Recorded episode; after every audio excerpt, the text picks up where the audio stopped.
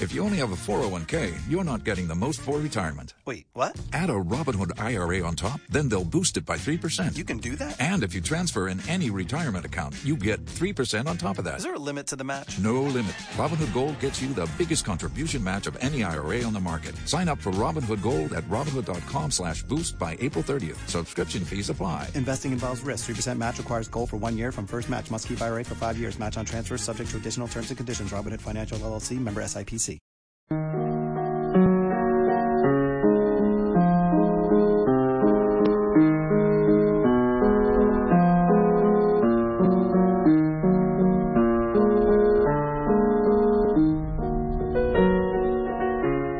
viva. Repasar más de un siglo de historia hablando con una única persona. Rafael Montenegro nació el 14 de febrero del 16, pero de 1916. Esta semana ha cumplido 101 años de vida, algo poco habitual para un hombre.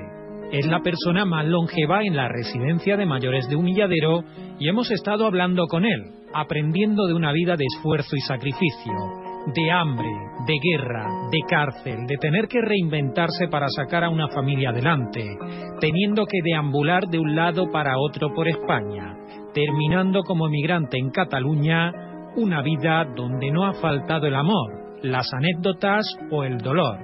Él lo acumula todo aún en su mente, recuerda cada escena y sus 101 años parecen mucho menos. Esta es parte de la vida de Rafael Montenegro Martín, un hombre con más de un siglo de vida a sus espaldas.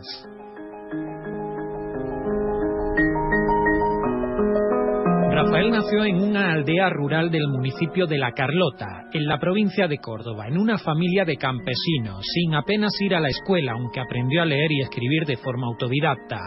Comenzó a guardar animales siendo niño. A los 16 años le salió un trabajo más estable, aunque tuvo problemas de salud que le hicieron pasarlo mal.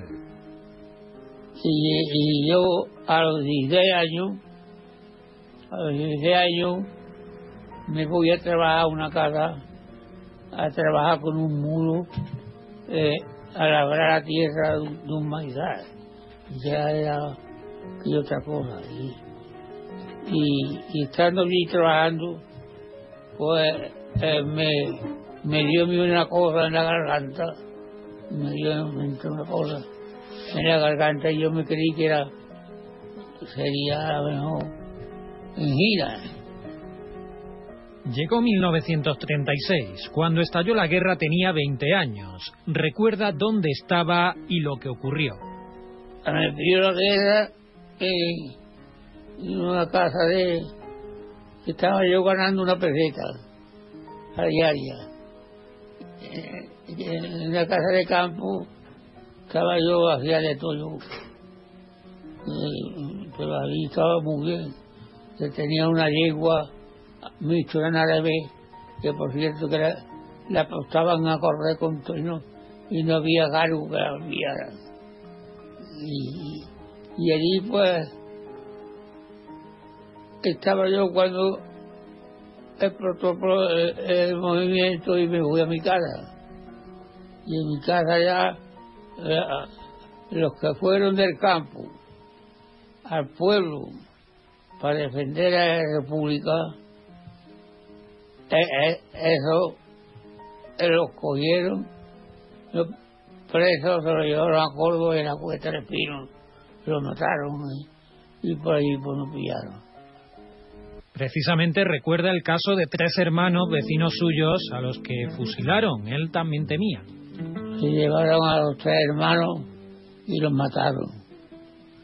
Los mataron, que uno se iba a escapar por, por, por, por poco de escapa. Y uno se escapó.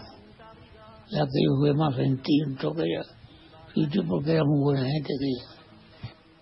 Rafael salió de allí y estuvo primero en una zona de refugiados cerca de Almodóvar del Río. Cuando la zona fue tomada, tuvieron que cruzar el Guadalquivir hasta que llegaron a Cerro Muriano con la intención de luchar. Cuando tomaron Almodóvar, que, que pues, pusimos a donde estaba el paso para pues entonces todos los que habíamos por allí pues, saltamos el Guadalquivir que por cierto no había ni puente todavía. Y, pasamos al otro lado, por las bestias, uno pasaba a otro, por los bajos aquellos.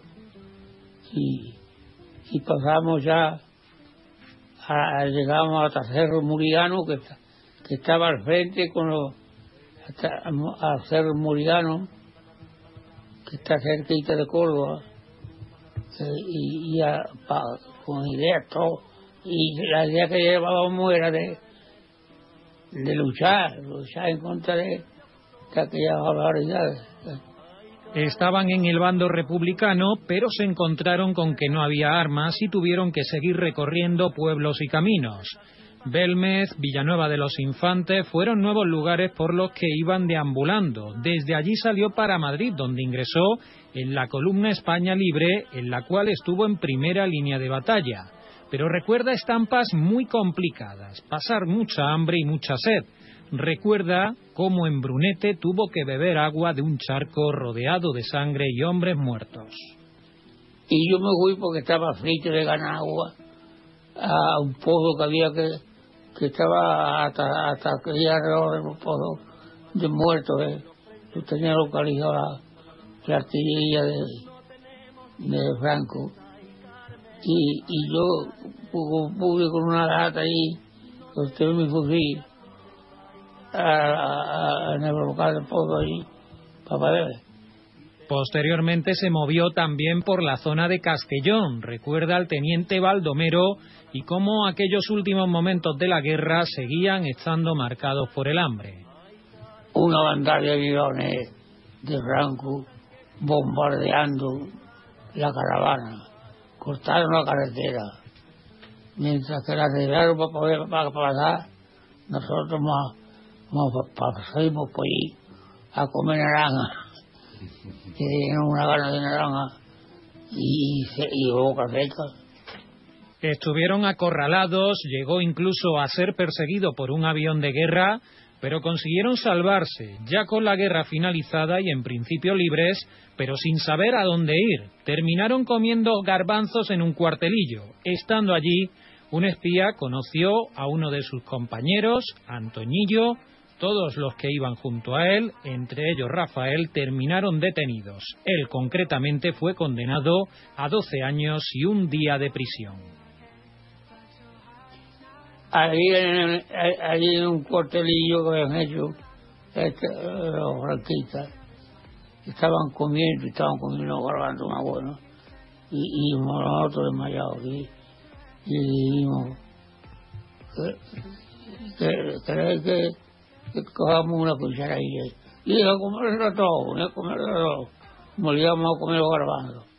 Y comiendo los garbanzos, llega un tío Mano arriba, Antoñillo, a mí no ni a, ni a De Cari, que era otro de Cari que yo con Mano arriba. A nosotros tenemos que a Antoñillo. Y como íbamos con él, por la comisaría, y en la comisaría yo conocía en su estancia en prisión volvió a aparecer el hambre. Se pudo mantener con la ayuda de su familia, aunque muchas veces los envíos no llegaban. Pues pasando más hambre que ver un boquero. Pasando hambre. Y, y gracias a, a mi familia que había estado toda la guerra con ellos, a los de ellos a ver, eso por no tener más remedio.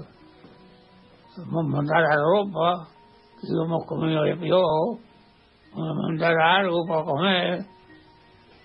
Fue liberado después de dos años en prisión, aunque tuvo problemas porque el cura de la cárcel le exigía saber el Padre Nuestro y él no lo recordaba bien. Pero pudo volver a casa, aunque al llegar estaba en tal estado, pesaba solo 45 kilos, que ni su propia familia lo reconocía mi, madre decía que yo no era su, su droga. Eh, no, bueno, y todas las cosas que hay ahí, eh, eh, ya, y mi hermana que estaban trabajando, escalando, venían por ahí, se enteraron que estaba yo allí llorando. llorando hacia de. Al volver a la Carlota estuvo varios días de casa en casa comiendo todo lo que pudo. Había superado una guerra, la cárcel, pero aún quedaba sobrevivir en una Andalucía aún de posguerra. Cogiendo aceitunas conoció entonces a su mujer, con quien reconoce que fue muy feliz pese a que era también de una familia muy pobre. Y ya cogiendo aceitunas nos enamoramos y con ella he tenido una, una vida muy buena porque éramos pobres, era familia de, de, mi mujer, había, había, habían quedado en la sierra Criaron a una familia con cuatro hijos, se ganaron la vida haciendo picón, criando cabras, cegando y después siendo también emigrantes. Visitaron a unos familiares en Berga, en Cataluña, vieron que había trabajo y terminaron quedándose. Concretamente, Rafael encontró trabajo en un ambulatorio. Va, a ganar 30 pesetas más, pero va a ganar mucho más que el otro. Porque de noche a día, ahora creo. Y los días de fiesta también. Y, y allí, ahí, hasta que se acabó el ambulatorio. Y se jubiló. Él en principio no esperaba volver a Andalucía, pero por circunstancias familiares, su hija está en la residencia de Humilladero y otro hijo vive entre Málaga y esta localidad, pues eh, también ha terminado en la residencia de Humilladero, donde es el residente más mayor. Su hijo Rafael también señala que no creía que su padre pudiese llegar a 101 años, aunque indica que es algo común en su familia. Yo no creía que fuera a llegar a esta edad. No me ha sorprendido mucho porque la verdad, él tenía un hermano mayor que él, que tenía más de 90 años y se, llevaba su moto y iba a talar los olivos y a podarlo y todas esas cosas. Y ha muerto porque tuvo un accidente y se, no iba sin casco y sin nada y se dio un golpe. Pero él tiene una hermana un poco más pequeña que él, con 95, otra también con 90, otro con ochenta y tantos y otro más y otro más. Y creo que ahora mismo no sé si son siete u ocho los que quedan todavía, como que son muy los nuevos todos, vaya. Rafael es memoria viva del lado menos favorecido de la guerra civil, de la Andalucía de campesinos, ganaderos, piconeros y gente humilde, de los muchos que tuvieron que emigrar, pero pese a todo conoció el amor y el cariño de una familia. Él aún puede contarlo y su testimonio permite que podamos conocer una de tantas vidas como la suya y de las que muchas quedaron por el camino.